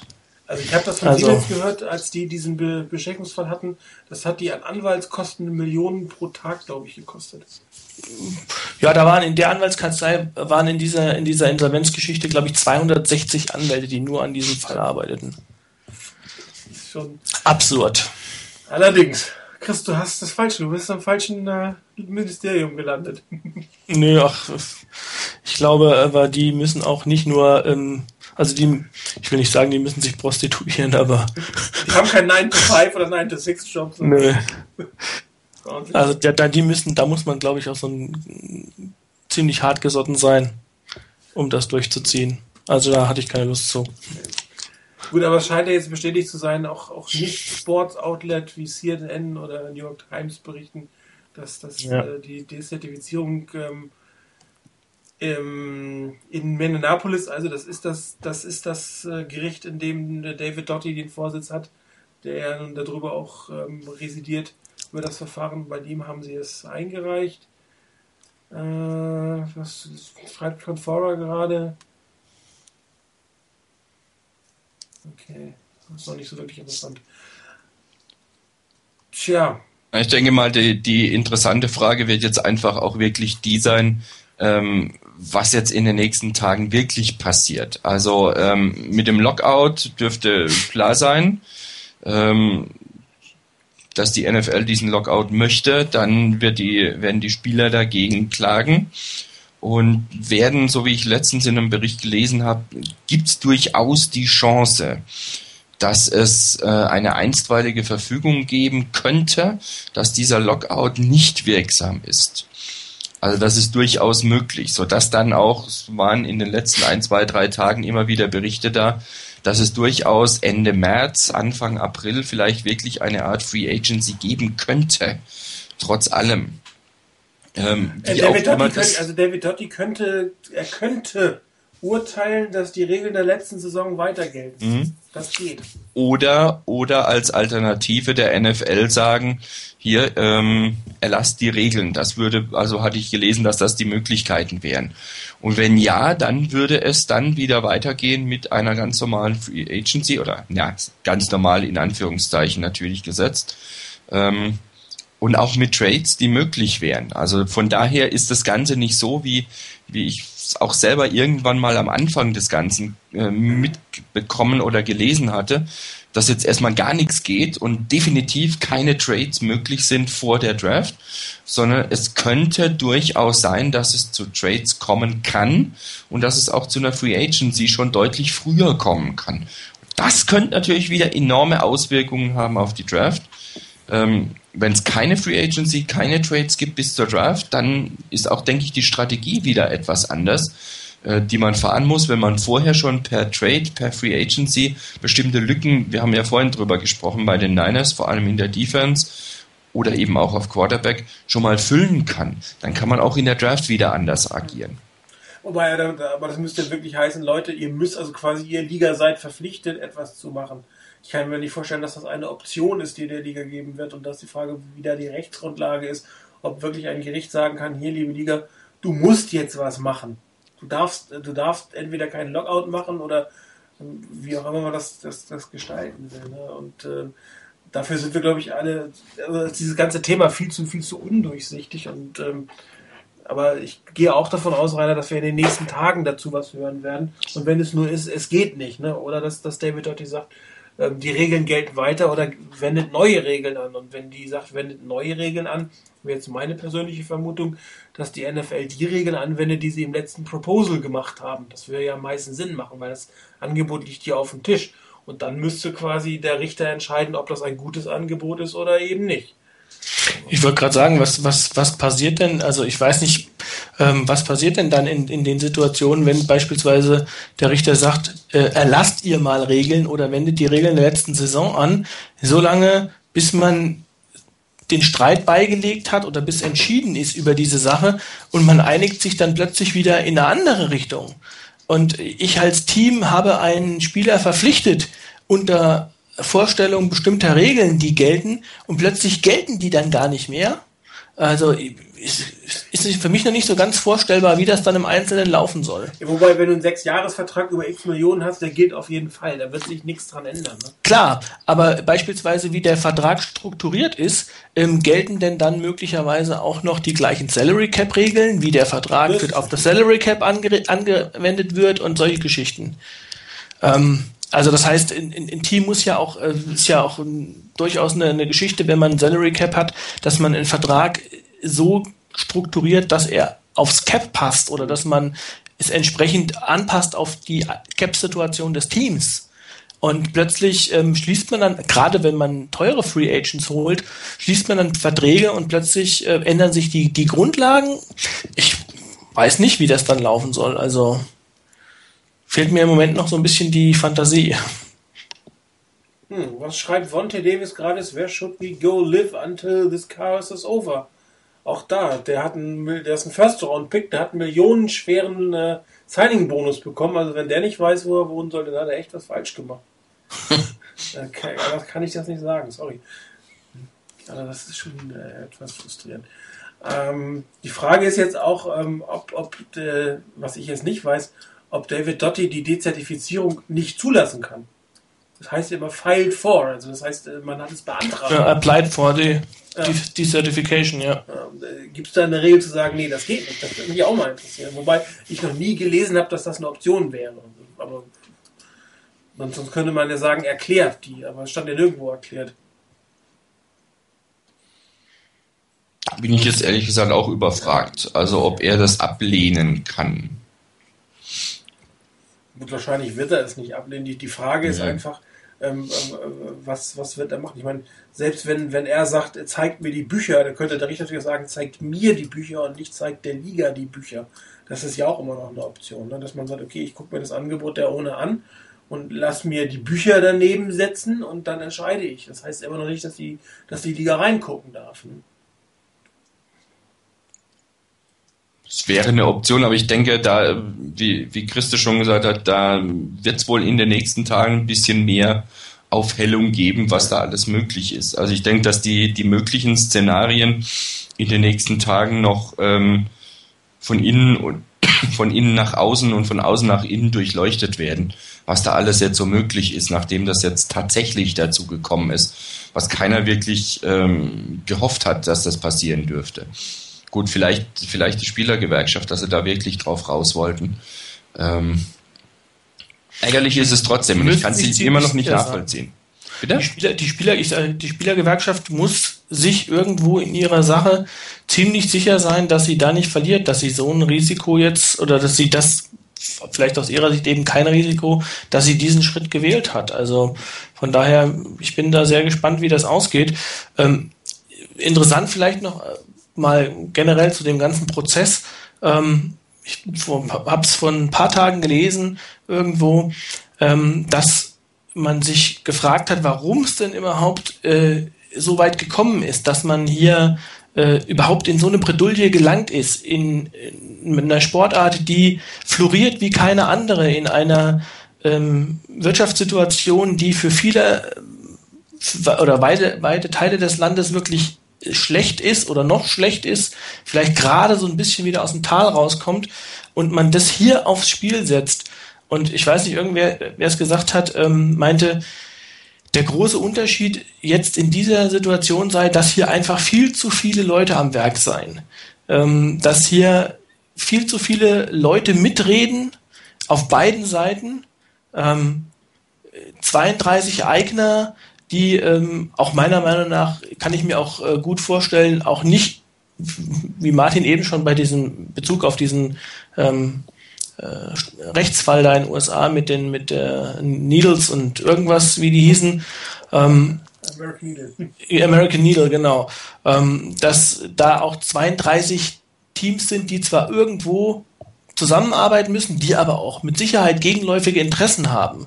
Also ein Team, was kein Stadion hat, als Beispiel wie die 49ers, hat andere Interessen wahrscheinlich als ein Team äh, wie die Giants oder die Cowboys, die ein nagelneues Stadion von der NFL finanziert da stehen haben. Ähm, mit vielen ähm, Luxussuiten äh, und ähm, was bei den 49ers eben nicht der Fall ist. Und äh, von daher, äh, dass da erstmal unglaublich viele Leute da am Werk waren, dann eine Menge an Beratern dabei waren. Und ähm, das mal verglichen mit den ähm, CBAs, die es früher gegeben hat, wo irgendjemand sagte, da saßen Gene Upshaw und ähm, Paul Talyabu allein im Raum und haben das irgendwie ausgekaspert, mehr oder weniger, und ähm, haben das dann verhandelt und dann kam man auch zu einem Ergebnis mit dem ein oder anderen Berater auch mal dabei. Aber ähm, dass hier einfach unglaublich viele Leute am Werk waren. Und dann auch noch, ich weiß nicht, ich glaube, Robert Kraft hat es irgendwann gesagt, haltet doch mal die Juristen da raus. Äh, wenn ihr die, die Juristen mal da rauslassen würdet, äh, dann könnten wir uns hier als, als äh, Geschäftsmänner relativ schnell einigen. Ähm, das ja, ist eine Geschichte. Die, Liga, also die Gewerkschaft ja anscheinend Angst, ne? dass sie dann irgendwie von den Ownern über den Tisch gezogen werden. Ja gut, dann haben sie wahrscheinlich wenig, wenig Vertrauen in ihre eigenen ähm. Verhandlungsgeschick äh, oder ihre, ihr eigenes äh, Geschäftsgeschick. Also es ist auf jeden Fall eine etwas äh, frustrierende Situation, glaube ich, für alle Beteiligten, weil es hätte einfach nicht so weit kommen müssen. Und, und äh, wir haben ja auch schon gesagt, die, dieser harte Standpunkt am Ende, so oder gar nicht, das, das, das funktioniert einfach nicht. Und ich kann mir beim besten Willen nicht vorstellen, dass das die, egal wie spielerfreundlich der David Dotti ist, dass, dass die sich alles erlauben können. Und äh, wenn er, wenn er wirklich glaubt, dass die Owner einen, einen, einen guten Abschluss machen wollten, dann, dann wird das auch nicht besser als das, was auf dem Tisch liegt. Aber ohne die ganze Situation, ohne die ganzen Benefits, die sie jetzt haben, ohne eine vernünftige Offseason, ähm, der eine oder andere wird, hätte jetzt ein paar Millionen haben können, die er, auf die er jetzt ein bisschen warten muss und, und, und, und, und. Und äh, die Entwicklung der Spieler ist natürlich auch eine Frage, die der eine kann sich nicht weiterentwickeln. Also gerade Spieler, die jetzt eine gute Saison gehabt haben, die vielleicht mit einer tollen Offseason in einem Vertragsjahr gegangen wären, äh, ist die Frage, ob die sich auch so weiterentwickeln können. Also ich glaube, es wird ganz wenige Gewinner geben auf der Spielerseite und ganz viele Verlierer. Sie. Jo, viel mehr bleibt eigentlich fast gar nicht dazu zu sagen. Ähm, ich glaube, wir müssen jetzt mal die nächsten Tage abwarten. Jo, wir sind jetzt anderthalb Stunden auf Sendung. Wollen wir noch was zur Draft machen oder wollen wir das Thema Draft und Combine auf eine eigene Sendung so in ein, zwei Wochen schieben? Ja, gute Frage. Ähm, eigentlich hätte ich das Thema gerne heute gebracht, wenn Chris sowieso gerade da ist. Der macht doch bestimmt ähm, noch ein weiteres Mal mit. Ja, ähm, allerdings Gerne. wirklich, im Moment muss ich ehrlich gestehen, dass diese ganze Entwicklung beim CBA mich jetzt ein bisschen runtergebracht hat. Ähm, und irgendwie fehlt die Motivation, jetzt über eine Draft zu reden, ähm, so ins Nichts hinein, ähm, nachdem die Zertifizierung beschlossen ist. Ähm, ich weiß nicht, wie es euch geht, aber im Moment gehen mir da andere Gedanken durch den Kopf. Von daher hätte ich da kein Problem, wenn wir da in äh, was haben wir heute, den 11. Ähm, in zwei Wochen, würde ich sagen, weitermachen. Nächste Woche kann ich nämlich nicht. okay, das ist immer eine klare Aussage. Nee, dann würde ich sagen, planen wir mal in zwei, spätestens drei Wochen die nächste Sendung. Ähm, wahrscheinlich eine reine Draft-Sendung, was auch gar nicht verkehrt ist. Äh, Chris, wir würden uns freuen, wenn du wieder dabei bist. Gerne. Und dann würde ich sagen, machen wir Schluss für heute in der Hoffnung, dass vielleicht in den nächsten Tagen sich Entwicklungen ergeben, die es nicht ganz so düster erscheinen lassen, wie es jetzt aussieht. Äh, ich möchte mich bei euch bedanken. Das hat wieder wie immer Spaß gemacht. Danke, Chris, danke, Rainer. Geschehen. Gerne. Äh, Rainer, wenn du den Link nochmal zur jetzigen Sendung postest, ich werde morgen das Ding schneiden, dass wir das auch dann wieder äh, ohne Musik hochstellen können. Ansonsten wünsche ich ein schönes Wochenende und äh, wir hören uns in zwei bis drei Wochen. Bis dann, ciao.